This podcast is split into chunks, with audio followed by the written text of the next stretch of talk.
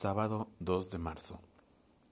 Anoche, después de 30 años, volví a soñar con mis encapuchados. Cuando yo tenía cuatro años, o quizá menos, comer era una pesadilla. Entonces mi abuela inventó un método realmente original para que yo tragase, sin mayores problemas, la papa deshecha. Se ponía un enorme impermeable de mi tío se colocaba la capucha y unos anteojos negros. Con ese aspecto, para mí terrorífico, venía a golpear mi ventana. La sirvienta, mi madre, alguna tía, coreaban entonces Ahí está don Policarpo. Don Policarpo era una especie de monstruo que castigaba a los niños que no comían. Clavado en mi propio terror, el resto de mis fuerzas alcanzaba para mover mis mandíbulas a una velocidad increíble y acababa de ese modo con el desabrido abundante puré. Era cómodo para todos. Amenazarme con don Policarpo equivalía a apretar un botón casi mágico. Al final, se había convertido en una famosa diversión. Cuando llegaba una visita, la traían a mi cuarto para que asistiera a los graciosos pormenores de mi pánico.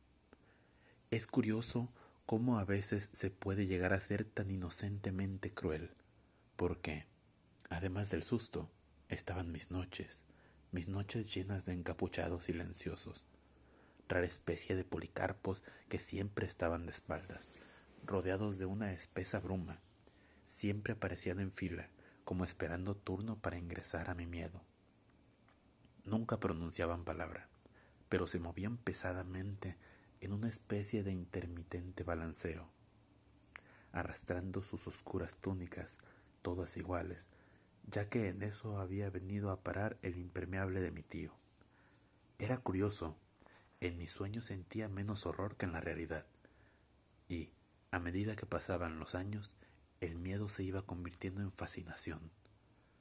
Con esa mirada absorta que uno suele tener por debajo de los párpados del sueño, yo asistía como hipnotizado a la cíclica escena. A veces, soñando otro sueño cualquiera, yo tenía una oscura conciencia de que hubiera preferido soñar mis policarpos. Y una noche vinieron por última vez. Formaron en su fila, se balancearon, guardaron silencio y como de costumbre se esfumaron. Durante muchos años dormí con una inevitable desazón con una casi enfermiza sensación de espera. A veces me dormía decidido a encontrarlos, pero solo conseguía crear la bruma. Y en raras ocasiones sentir las palpitaciones de mi antiguo miedo. Solo eso. Después fui perdiendo aún esa esperanza y llegué insensiblemente a la época en que empecé a contar a los extraños el fácil argumento de mi sueño. También llegué a olvidarlo. Hasta anoche.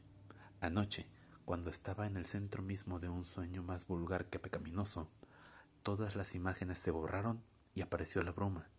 Y en medio de la bruma, todos mis policarpos. Sé que me sentí indeciblemente feliz y horrorizado. Todavía ahora, si me esfuerzo un poco, puedo reconstruir algo de aquella emoción. Los policarpos, los indeformables, eternos, inocuos policarpos de mi infancia se balancearon y, de pronto, hicieron algo totalmente imprevisto.